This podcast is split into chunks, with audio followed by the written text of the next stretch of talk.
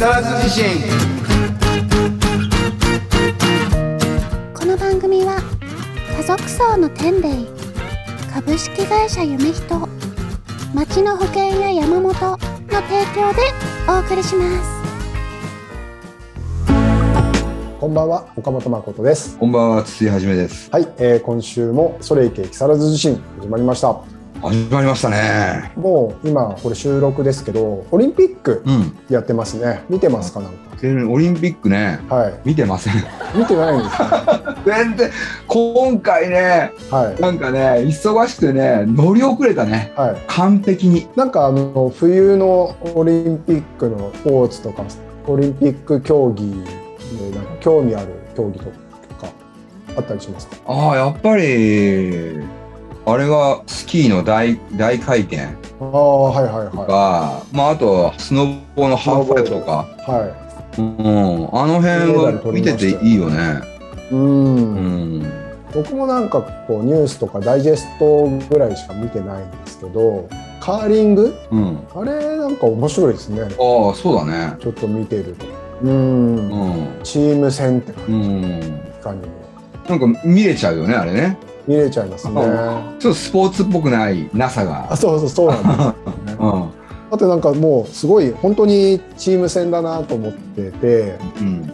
なんかあのスキージャンプでもうん。フィギュアでもうん団体ってあるじゃないですか、うんうんうんあれって結局なんかこう個人と個人の総合得点みたいな。うんうんうんなだけな感じはするんですけどうん。カーリングはもうまさに団体で一緒に漬物石みたいなのをこう滑らして的に向かってみたいなでいろんなこそう作戦立ててみたいうんなうん。頭脳戦みたいなのもあって面白いなってそうだね。改めて。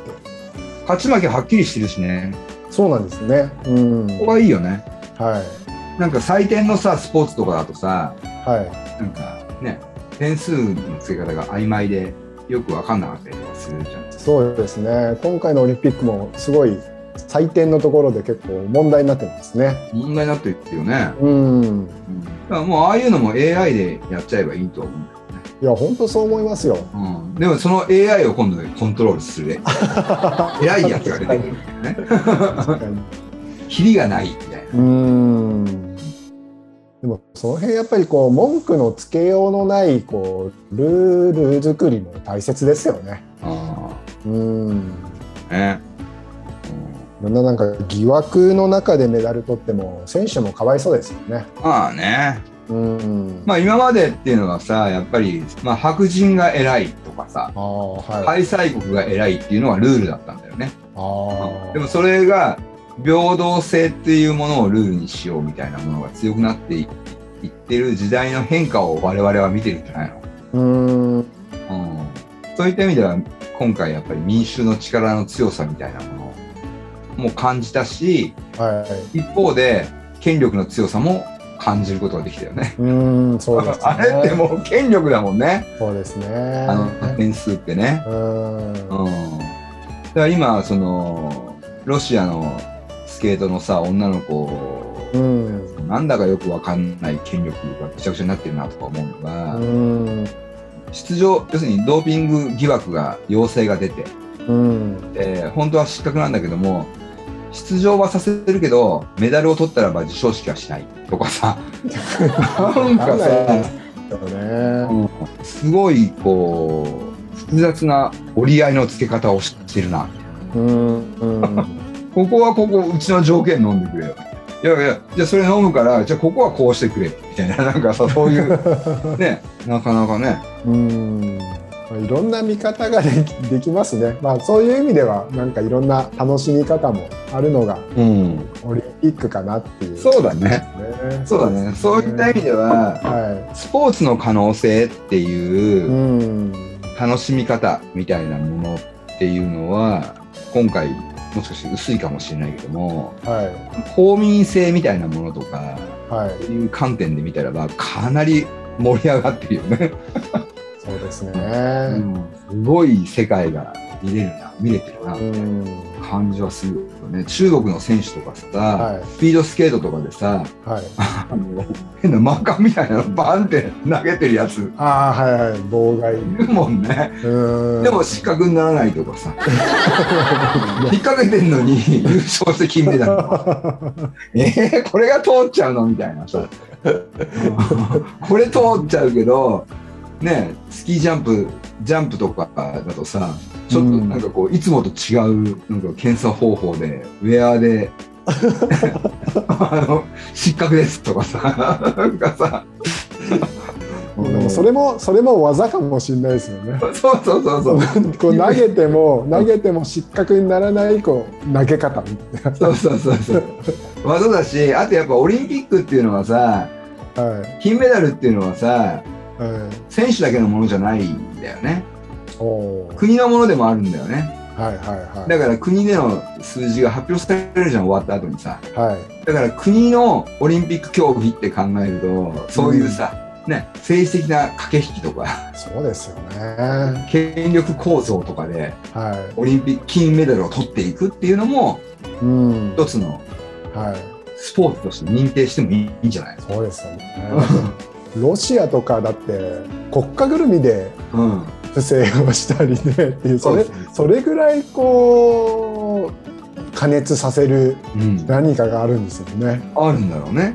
うん。やっぱりあれじゃないの？国連とかそういうところでオリンピックいっぱい取ってる国はあの金メダルいっぱい取ってる国はスポーツ振興とかに関する議論の時に力を発揮できるみたいなするん。じゃないの、有利な位置で発言できるみたいな。我が国はこん。だけ国民を、ね、スポーツで健康にしてますとか経済を動向してますみたいなことを言える発言、別にパワーアイテムなん。じゃないオリンピックって国からすると。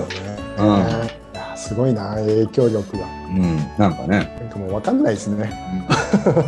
純粋にスポーツだけっていうのを見るっていうのも、まあ別にいいんだけど、はい、でもそうじゃなくて視点を変えてスポーツも政治もっていう観点で見てみるとより面白いかもしれない、うんそうですね、まあ、あんま関係ないじゃん実際は俺たちの日常生活にはさはいはい、うん、だから「おいいけ!」みたいな「どうしたいけ!」みたいな。中国すごいな中国パワーすげえなみたいなさ世界世界を黙らせ黙らせろ中国できるみたいな。うお取ったみたいなさ。中国は憧れますみたいなね。うんそういう強いパワーが欲しいです。うん、そういう観点で見るといいかもね。そうですね。ちょっと話を変えて、うん、スポーツじゃなくてエンタメで言うと「うん、鬼滅」のアニメが最終回を迎えましたね先日。最終回やったね。泣いた俺。ああ泣きましたか、うん、久々に泣いたね。あ、うん、美しかったね。何ですかねあのこう引きつけるアニメなんですけど、うん、大人をも、まあ、子供も感動させたり、うん、なんかこう考えさせられるようなストーリーがその裏にあったり、うんうんうんうん、何なんですかね。すあれもやっぱりすごい力がかかってるってことですかね。原作が素晴らしいよね。うん。今回さ、はい、あの大きなポイントというかねその感動ポイント2つ、まあ、3つあるんだけど、まあ、はい、最初にほら人の幸せは自分で決めることを決めればいいんじゃないの？みたいな。さ、親が早く死んだからといって必ずしもそれは不幸っていうことじゃないでしょみたいな。ところで炭治郎が蘇っていくみたいななんかのがあってさ、はい。はい、なんかちょっとこうこう心が洗われるというかまあ、確かにそうだなとかっていう。もうすっかりなんかこう鬼滅ラインに乗せられちゃうんだよね。大玉から。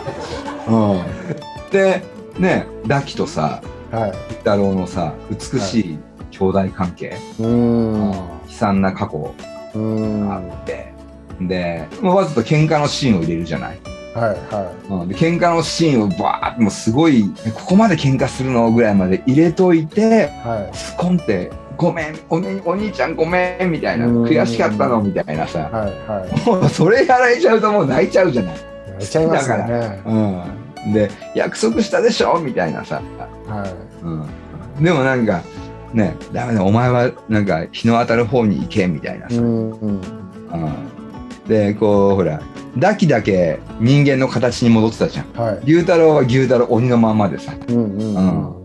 とかそういうそういう差をつけたりとかしてさ。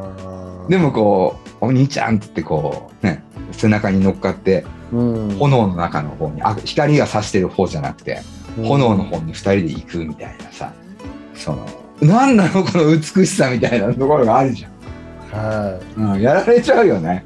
やられちゃいますなん見見せますよね。見せるね。うんでも最後こう炭治郎の手の中でさぷわーって全部消えていく時にさ、はい、ね、鬼のこの赤と紫のなんか火花だったのがさちょっと上がってったのがさ鬼殺隊側の緑のこう炎にな色が変わるっていうさ。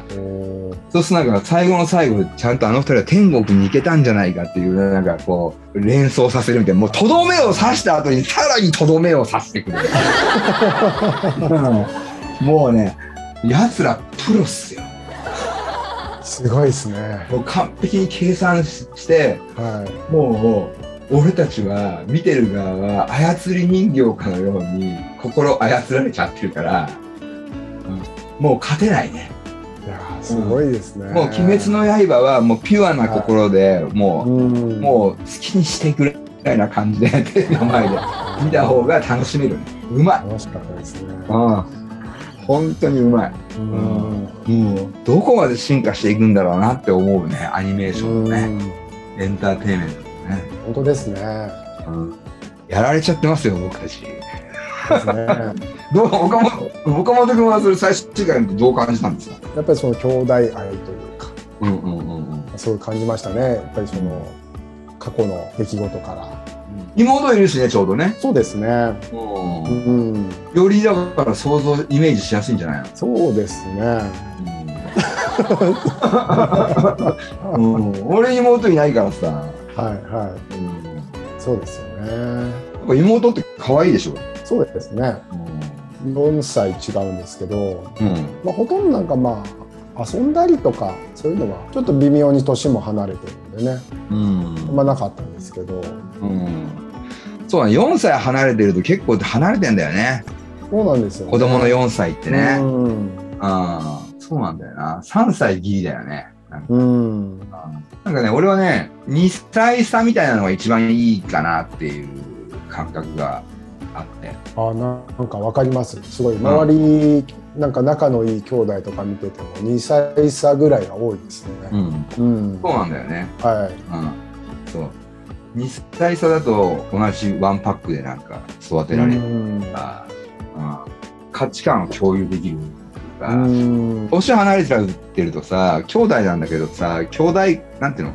その兄弟の意味するものってその兄弟と血つながってるってまたこう違うっていうかあるじゃない？はいはい。うん、もう年離れてると血つながってる人みたいな感じで、うん、兄弟ってもっとさ共有してる部分が多い関係を兄弟というみたいな。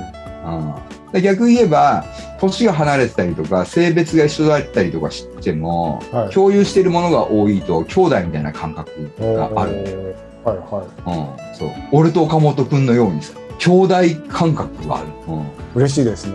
2歳差ですね、うん、うん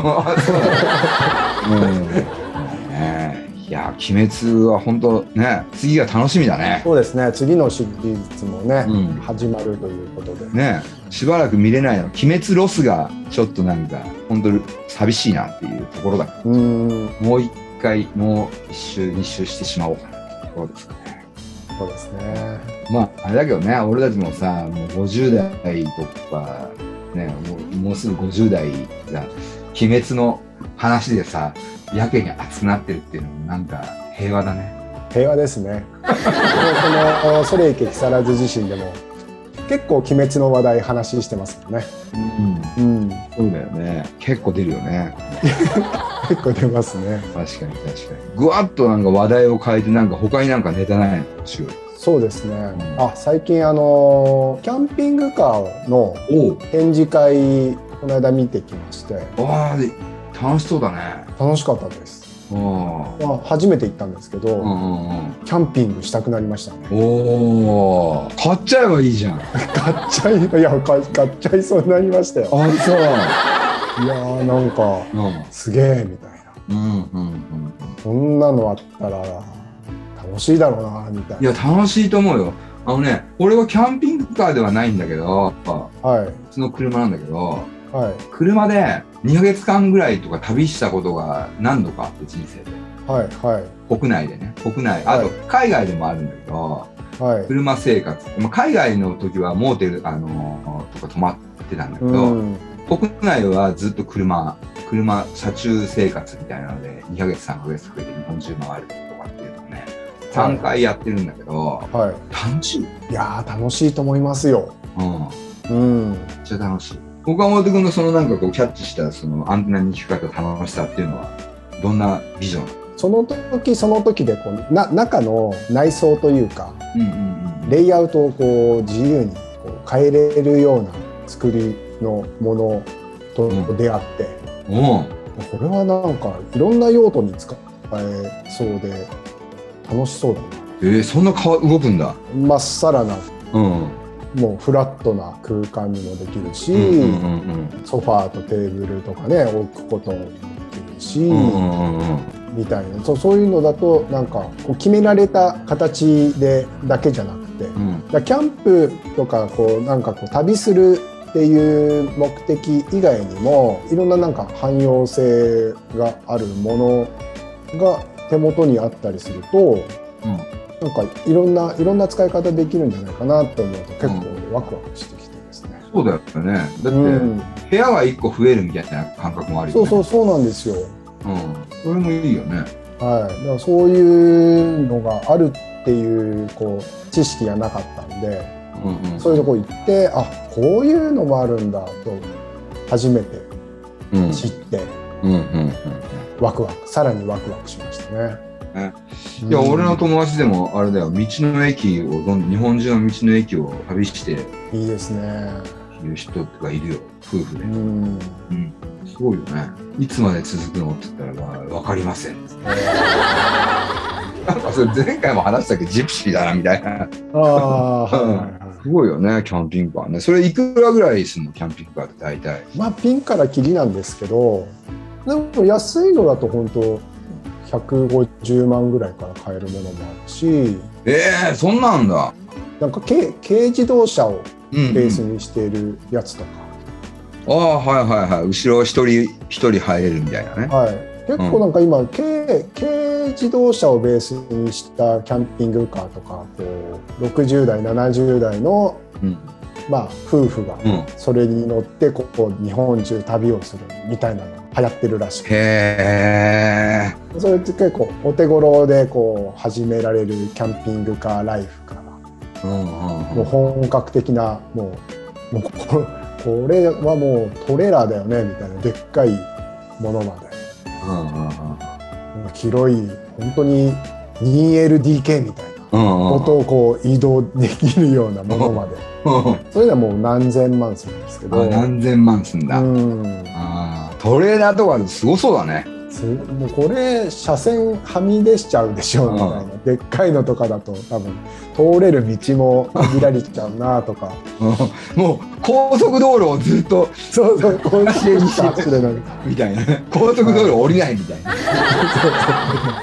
も うあのパーキングだけで止まるみたいな、それもすごいね。やっぱり実用性を考えるとやっぱりいろいろ考えちゃうんですよね。大きさとか広さとか、うん、うん、ベッドはいくつあった方がいいとか。シャワー付きのやつもあるし。でもシャワーとかはいらないよねとか。人によっていろいろプランがあるじゃないですか、うん、そういうの考えるだけでも結構ワクワクしますね。うん、うん、いいね。キャンピングカーいいですよね。うん。今日はもう疲れたからここで寝るかみたいな車の中に寝ちゃうっていう、はいはい、目覚めたらこうちょっと寝ぼけつつちょっと移動してみようみたいな、うん、うん、すごいライフスタイルだよね。そうですね。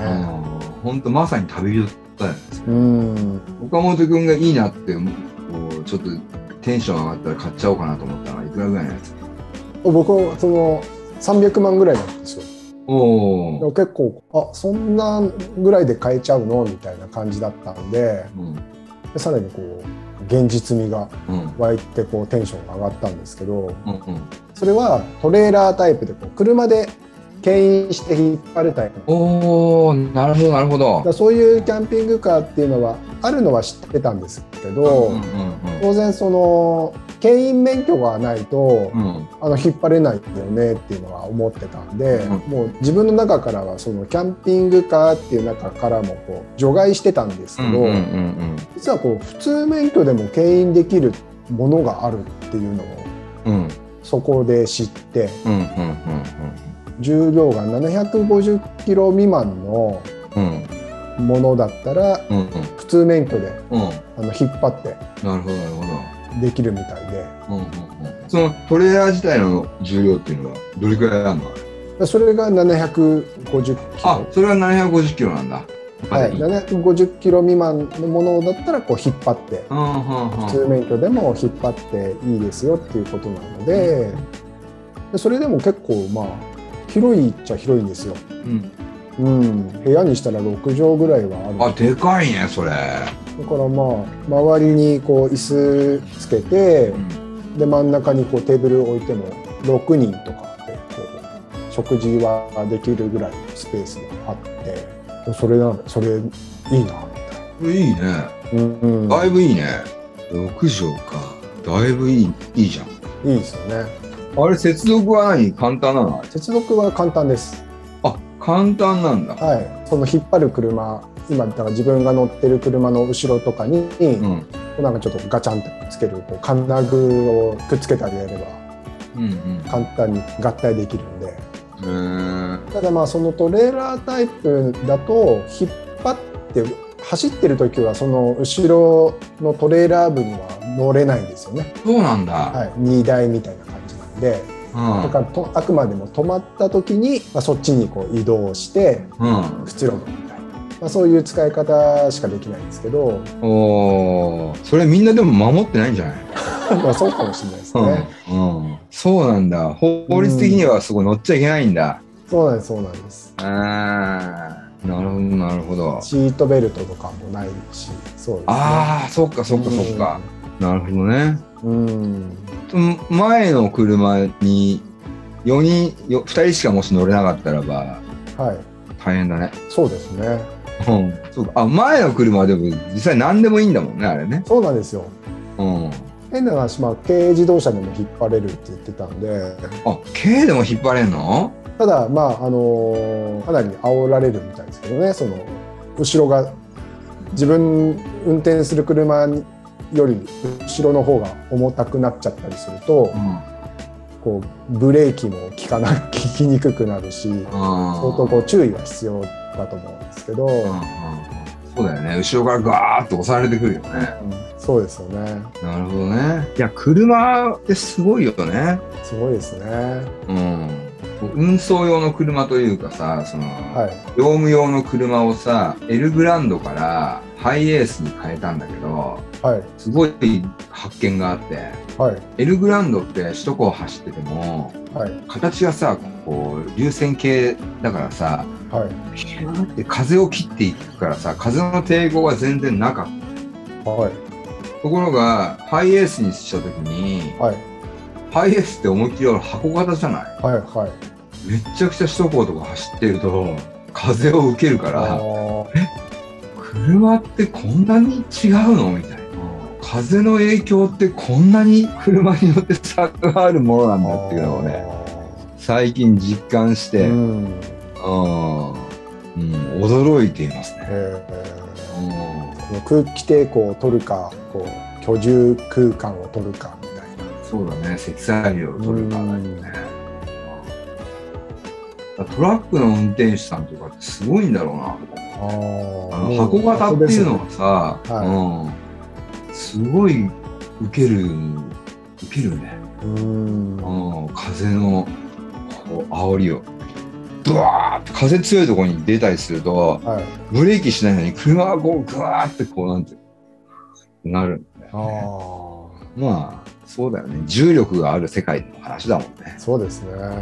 でも空気抵抗がない車はいいよ。そうですね、うん、最新の新幹線とかもすごいですよね。もう、うん、空気抵抗を考えてすごいこうノーズというか長い、うん、長いよね。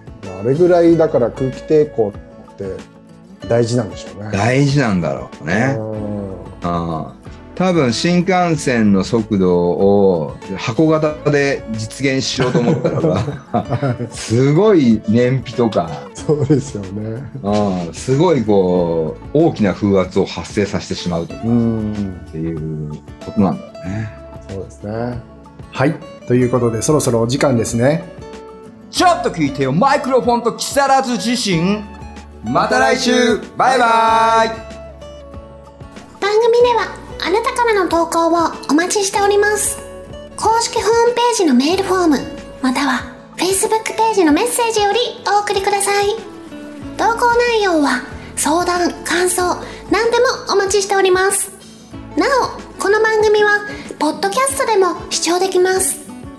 聞き逃した方また聞きたい方ポッドキャストで会いましょう。本日の曲は504ズボンでラブライオン。も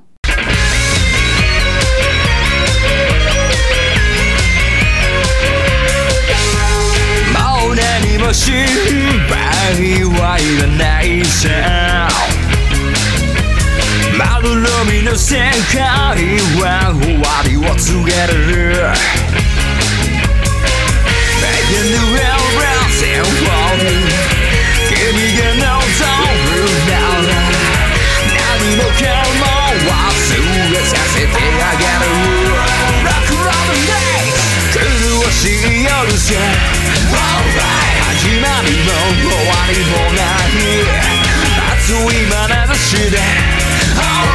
君を見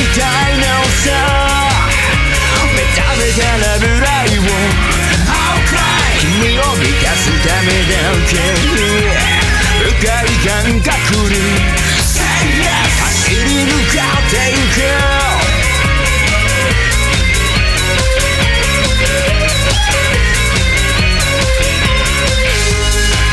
現実が夢を超えてゆく願いを込めて君を抱きしめよう I can do everything for you 君が望むならこの世界さえ変えてみせよう Rock Rock Night 落ちてくる。空に濁りだれてる何もかも全て Alright 野に任せて目覚めたらブライを君を満たすためだけにこの歌を歌い君と生きてゆけ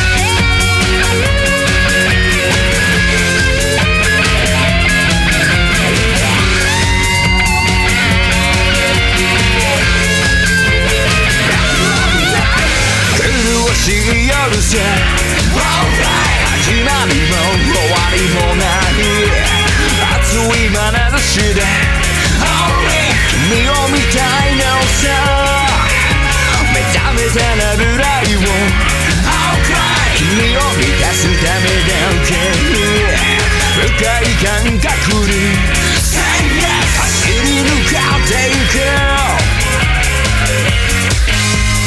落ちてくる空に Alright 全て Alright. 見た目から未来を